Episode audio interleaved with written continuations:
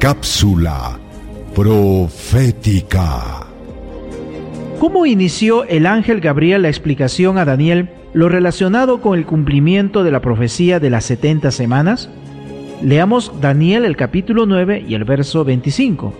Sabe pues y entiende que desde la salida de la orden para restaurar y edificar a Jerusalén hasta el Mesías príncipe, habrá siete semanas, y sesenta y dos semanas se volverá a edificar la plaza y el muro en tiempos angustiosos. Amigos, el ángel dividió la profecía en dos periodos, siete semanas y luego sesenta y dos semanas, lo que hace un total de sesenta y nueve semanas. Ahora, si cada semana tiene siete días, y estamos hablando de días proféticos, es decir, cada día representa un año, podemos decir que 69 semanas multiplicadas por siete días da un total de 483 días proféticos o años literales.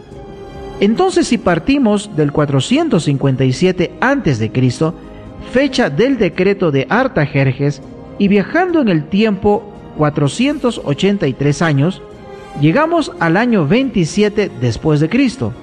Según el ángel, este sería el año de la aparición del ungido o el Mesías príncipe. Daniel 9:25.